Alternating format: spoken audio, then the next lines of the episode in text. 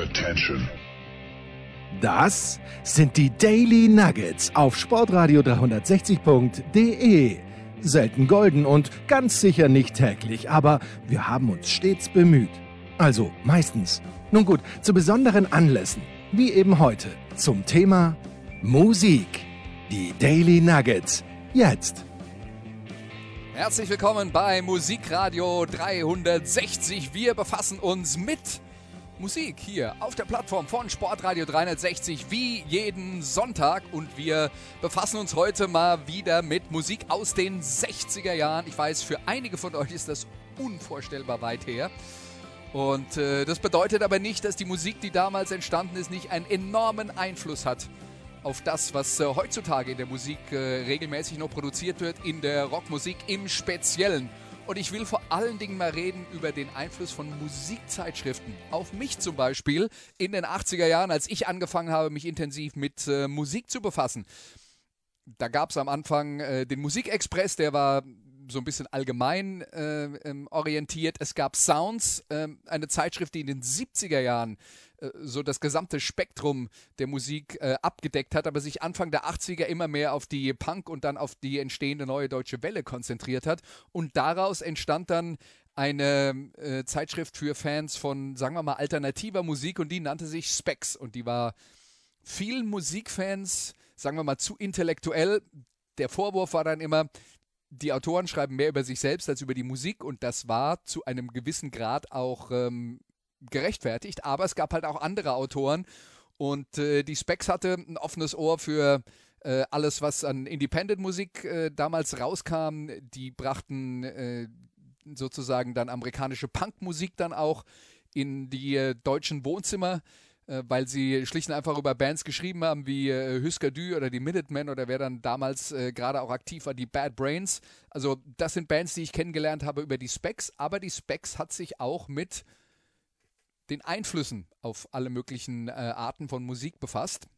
Und da gab es dann vom Autor Detlef Dietrichsen, der Bruder äh, des äh, Chefredakteurs Dietrich, der hat ähm, so ein bisschen den Blick in die Vergangenheit gewagt und ich erinnere mich an eine zwei ähm, äh, folgenlange äh, Porträt der Band The Birds, überschrieben mit Alles über die äh, wichtigste Band aller Zeiten.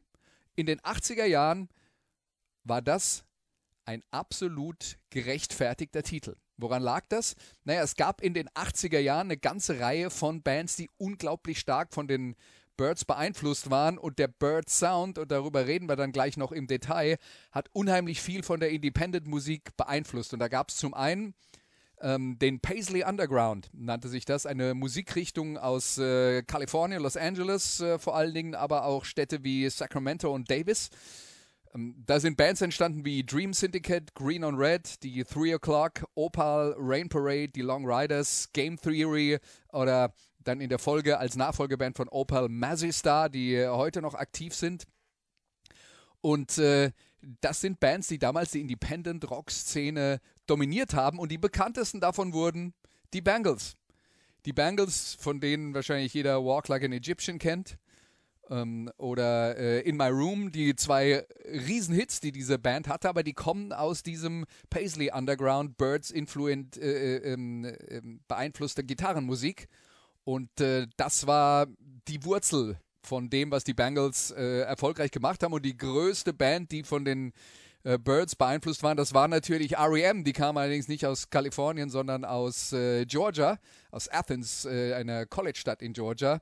Und äh, das war sozusagen äh, die Musik, die wurzelte in dem, was die Birds so produziert haben. Und dann hören wir doch jetzt mal rein, was die Birds so produziert haben.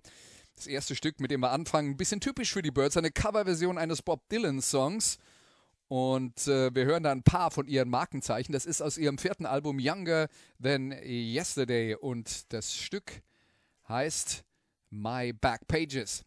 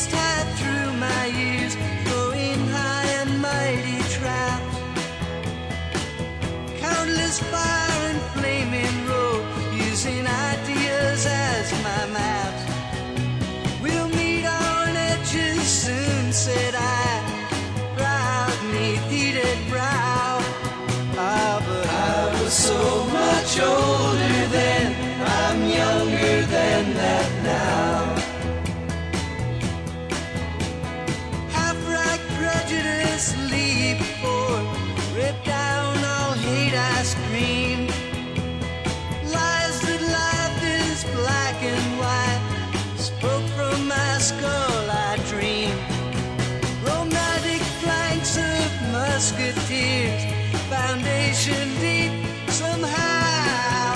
Oh, but I was so much older then. I'm younger than that now. In a soldier's stance,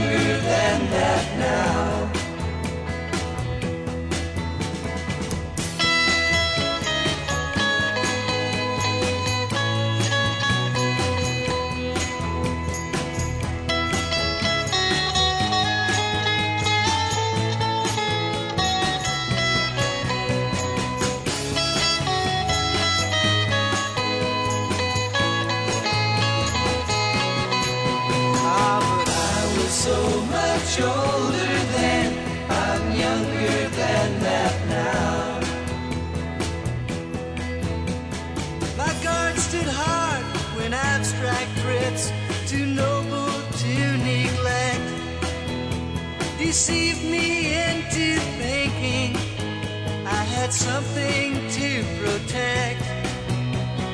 Good and bad, I define these terms. Quite clear, no doubt, somehow. Ah, but I was so much older then. I'm younger than that now.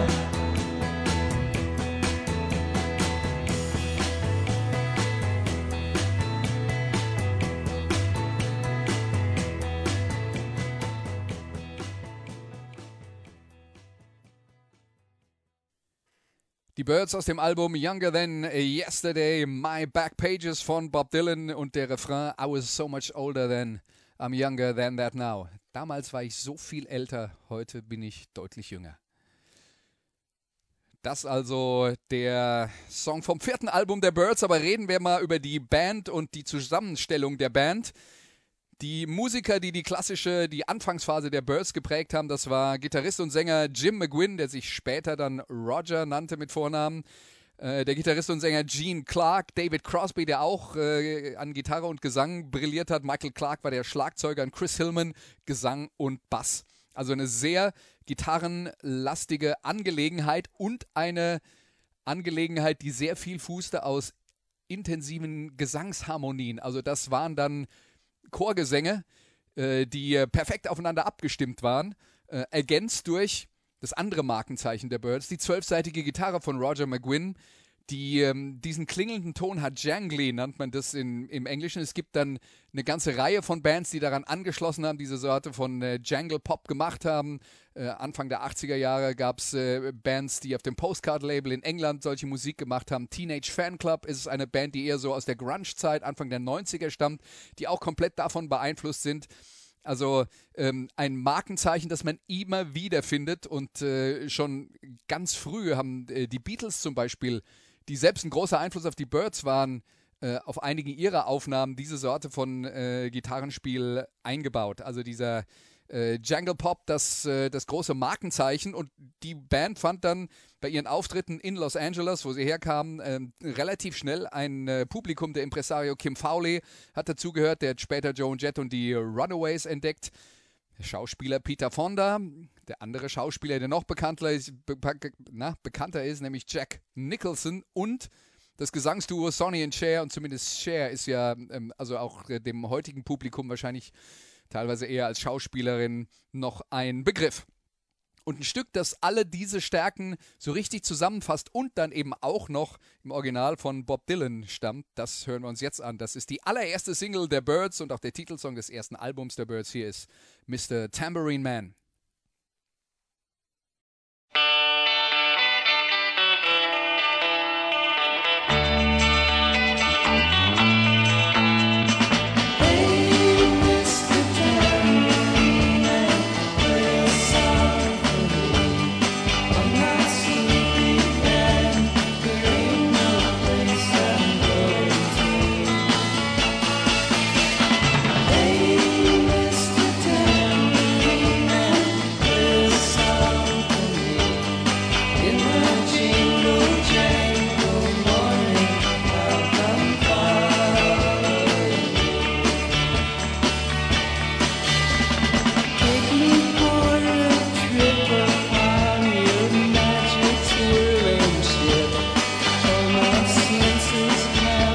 Spirit.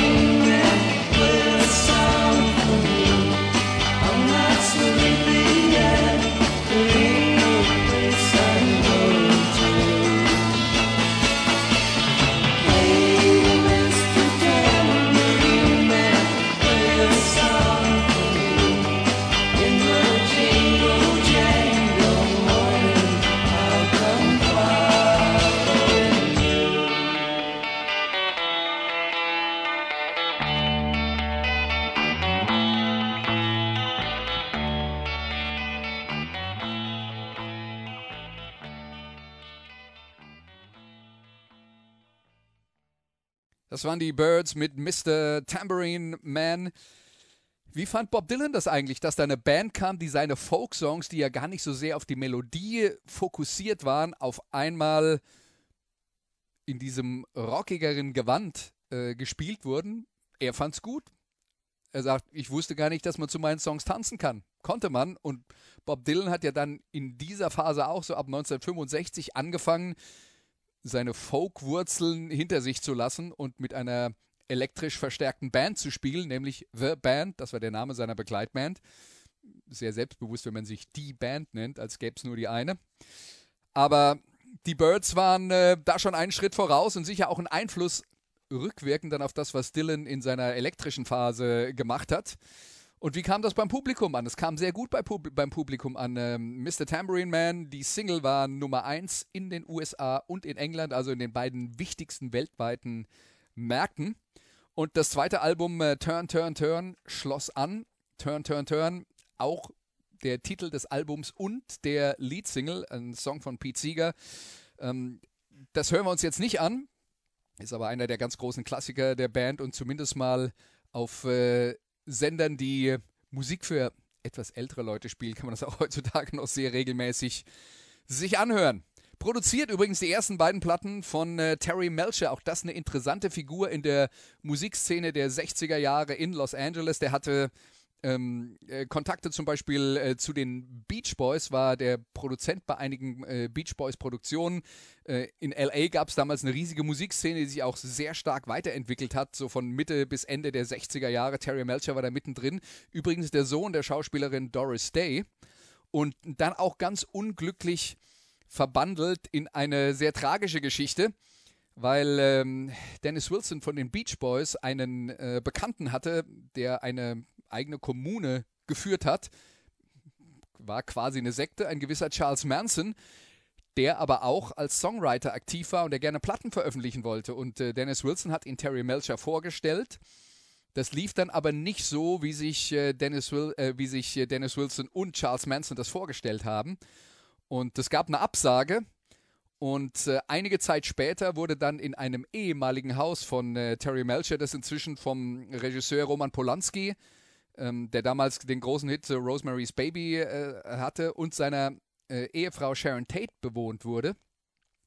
Ähm, dieses Haus wurde von der Manson Gang überfallen und äh, Roman Polanski war in dieser Zeit nicht zu Hause, aber Sharon Tate und einige Gäste ähm, an diesem Abend wurden gnadenlos niedergemetzelt von der äh, Manson Gang und ähm, ist eine der prägenden Geschichten der 60er Jahre, diese Gewalt, die aus der Hippie-Szene, weil Manson hat sich so als Hippie-Guru verkauft, äh, entstanden ist. Und ähm, ja, die tragische Verbindung also zu den Birds und zu ihrem Produzenten äh, Terry Melcher, weil die Spekulation war, er war möglicherweise das Ziel dieses Anschlags, weil die Gang sich halt rächen wollte dafür, dass er Charles Mansons äh, Gesangsdarbietung ähm, nicht entsprechend gefördert hat. Also das ist die äh, tragische Seite, äh, die äh, diese äh, LA-Szene hatte, die stark von Drogen beeinflusst war und das hinterließ dann ab dem dritten Album auch Spuren bei den Birds. Das dritte Album hieß 5D.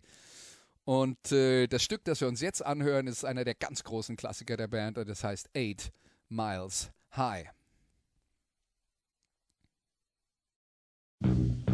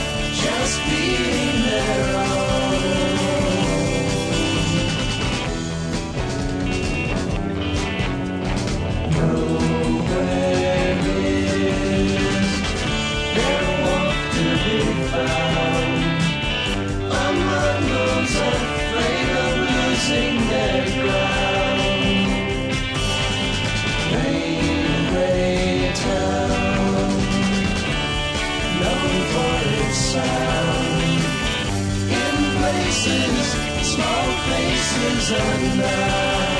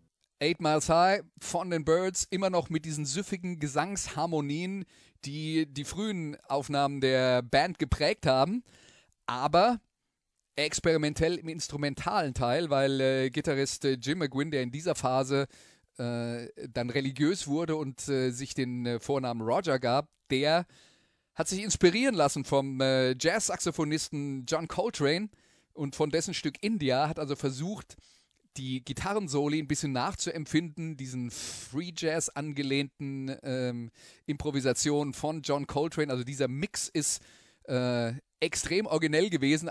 Ich glaube, es ist er heute noch, aber damals äh, komplett ungehört. Es gab eben diese exotischen Einflüsse von äh, indischer Musik überhaupt in äh, dieser Aufnahme von den Birds und es war trotzdem kommerziell relativ erfolgreich, also Nummer 14 in den Billboard-Charts äh, bei den Singles. Aber in dieser Phase gab es dann auch die ersten Abgänge in der Band. Die Musik wurde immer psychedelischer und einer hatte davon genug, nämlich äh, Sänger und Gitarrist Gene Clark, der selbst relativ viele Songs auf den frühen äh, Birds-Platten gesungen, gesungen und geschrieben hatte. Der hat sich nicht mehr so richtig ähm, äh, wiedergefunden in dieser äh, Musik, hat eine Solokarriere gestartet, auch einige bemerkenswerte Soloalben äh, veröffentlicht. Das lohnt sich also durchaus, das zu erkunden, wenn man so Country beeinflusste Rockmusik aus äh, der LA-Szene mag. Ähm, Gene Clark auch ein bisschen äh, tragisch insofern, als er der erste der Birds äh, ist, der äh, gestorben ist, weil er ein, äh, sehr stark doch den, den Drogen und dem Alkohol gefrönt hat und das geht halt auf Dauer nicht gut. Die Band aktiv dann immer weiter in diese psychedelische Richtung, hat dann ihr Magnum, äh, ihr Opus Magnum veröffentlicht, äh, würde ich sagen, nämlich das Album Younger Than Yesterday, das also fast komplett nur aus, für meine Ohren, Hits besteht. Ähm, auch wenn der kommerzielle Erfolg damals ähm, durchaus rückläufig war in dieser Phase, also da waren dann die Alben nur noch Top 30 in den USA, Top 40 im äh, UK. Das ist immer noch okay, aber wenn man mal mit einer Nummer 1 Single angefangen hat, halt nicht mehr das, was man ähm, äh, sich ursprünglich mal vorgestellt hat. Und die Erfolge gingen zurück und dann gab es Richtungsstreits in der Band und da war David Crosby eine wichtige Figur, der eben auch als Songwriter, als ähm, äh, Sänger mehr präsent sein wollte. Viele von den großen Single-Hits wurden halt von Roger McGuinn äh, gesungen und ähm, David Crosby hat versucht, den Fuß da in die Tür zu bekommen, hat dann versucht, auf dem äh, nächsten Album einen Song durchzudrücken, den er ganz gerne als äh, Leadsingle gehabt hätte, nämlich das Stück Try It. Da geht es um eine Ménage à trois, ähm, was der Rest der Band nicht so gut fand. Und deswegen konnte sich äh, äh, Crosby da eben nicht durchsetzen. Und das hat dann früher oder später diese Richtungsstreit dazu geführt, dass der Rest der Band entschieden hat, sich von David Crosby zu trennen, was jetzt für ihn nicht schlecht gelaufen ist, weil er hat anschließend Crosby, Stills Nash gegründet, eine Band, die mit einem etwas erweiterten Sound an die Ursprünge der Birds angeknüpft haben und in den 70er Jahren eine der größten Bands in den USA überhaupt waren.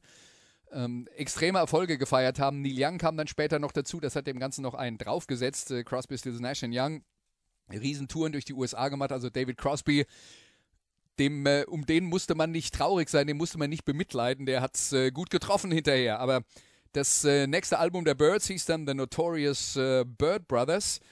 Und auch da hat sich dann der Abwärtstrend äh, ein wenig äh, fortgesetzt. Trotzdem sind da eine ganze Menge tolle Songs drauf und einer meiner allerliebsten ist das nächste Stück hier. Wasn't Born to Follow.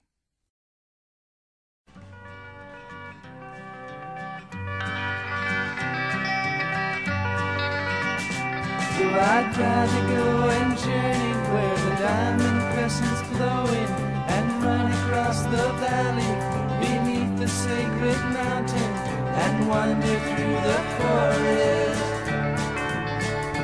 where the trees have leaves of prisms and break the light in colors that no one knows the names of.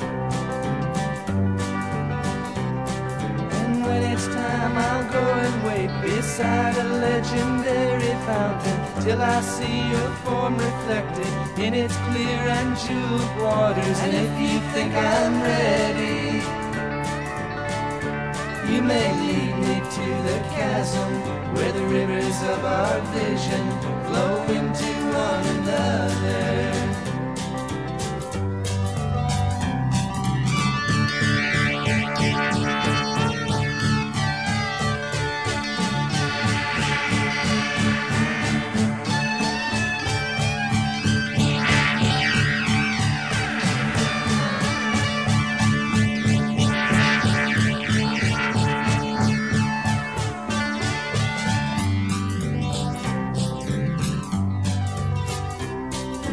I will want to dive beneath the white cascading waters. She may beg, she may plead, she may argue with her logic and mention all the things I lose that really have no value. In the end, she will surely know I wasn't born to follow.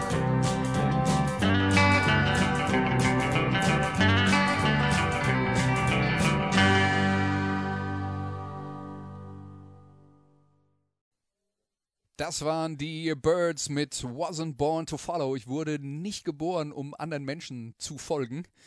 Eine Aussage bei diesem Stück von äh, Roger McGuinn und man hört da schon mehr Country-Einflüsse. Also in diese Richtung orientierte sich die Band damals als eine der Pionierbands des äh, gerade in dieser Phase neu entstehenden Country Rock und einen der anderen großen Pioniere des Country Rock hat man anschließend einfach direkt in die Band geholt. Es begann die sehr kurze Graham Parsons Ära.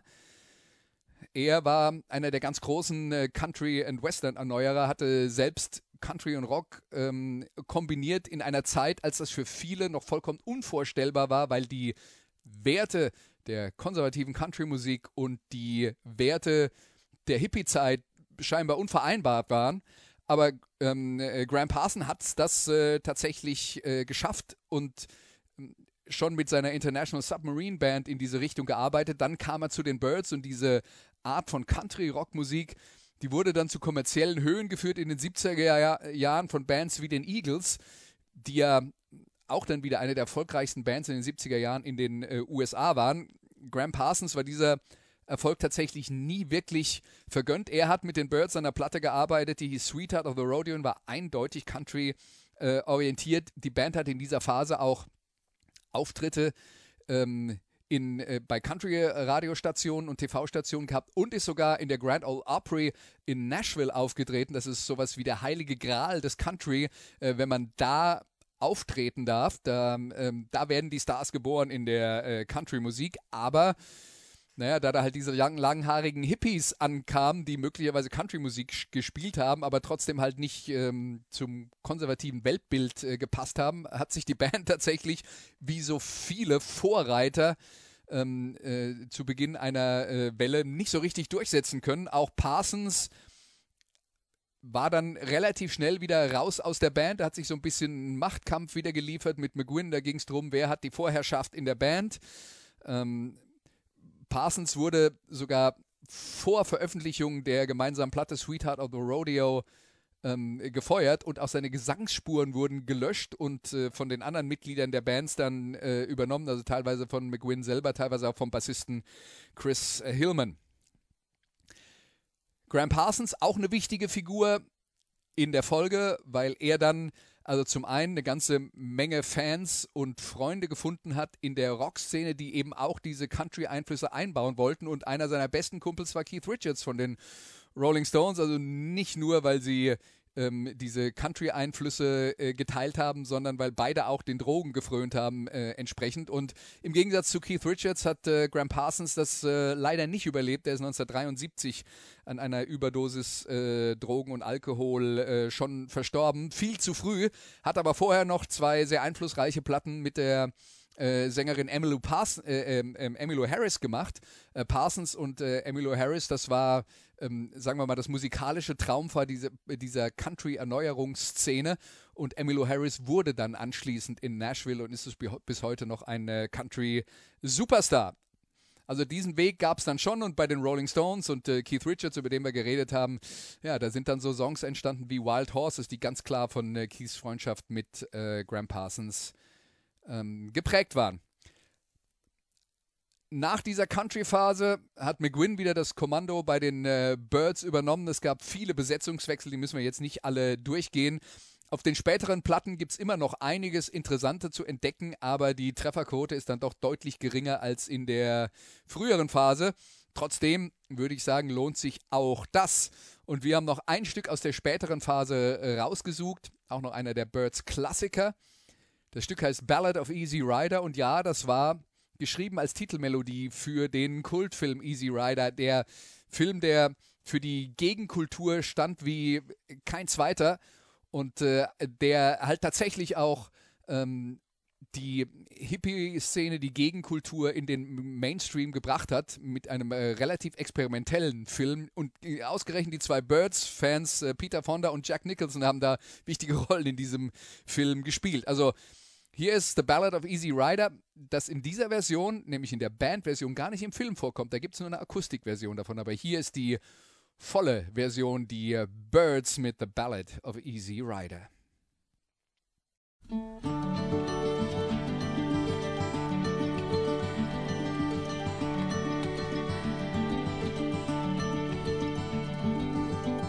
The river flows, it flows to the sea. Wherever that river goes, that's where I want to be. Flow, river, flow. Let your waters wash down. Take me from this road to some other town. All he wanted was to be that's the way it turned out to be. Flow, river, flow, let your waters wash down, take me from this road to some other town. Flow, river, flow past the shady tree. Go, river, go,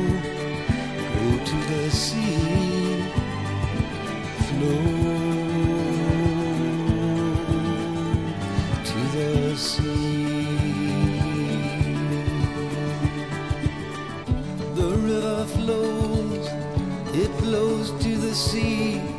Wherever that river goes, that's where I want to be. Flow, river, flow. Let your waters wash down. Take me from this road to some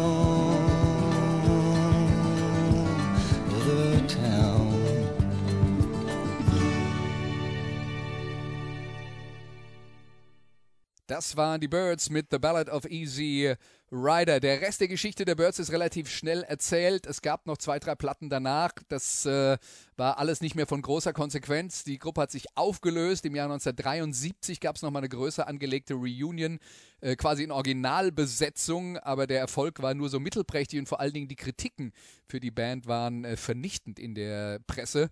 Und deswegen hat sich das Ganze dann äh, sehr schnell in Wohlgefallen aufgelöst. Es gab ähm, Kooperationen von anderen Bandmitgliedern miteinander. Also McGuinn, äh, Clark und Hillman haben mal so eine Art Supergruppe in den äh, 70er Jahren zusammen gehabt. Äh, Gene Clark, wie gesagt, ist, äh, ist dann äh, leider früh verstorben. Auch Michael Clark, der Schlagzeuger, ist nicht alt geworden. Ähm, dagegen sind äh, Roger McGuinn, Chris Hillman und äh, auch David Crosby immer noch aktiv. David Crosby hat gerade eine Soloplatte rausgebracht. Bei McGuinn kommt nicht mehr so arg viel. Ähm, also der äh, ist nicht so fleißig. Ab und zu tourt er mal noch, spielt ältere Sachen.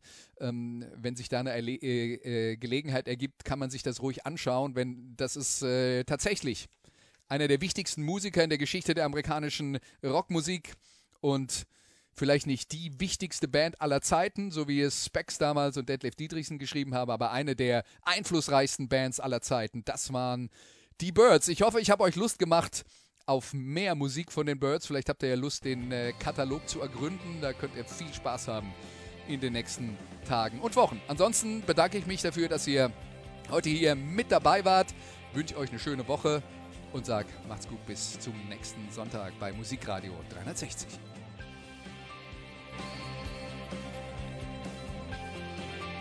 Das waren die Daily Nuggets auf Sportradio 360.de. Ihr wollt uns unterstützen? Prächtige Idee! Einfach eine Mail an steilpass at sportradio 360.de schicken und ihr bekommt alle Infos. Und versäumt nicht die Big Show. Jeden Donnerstag neu.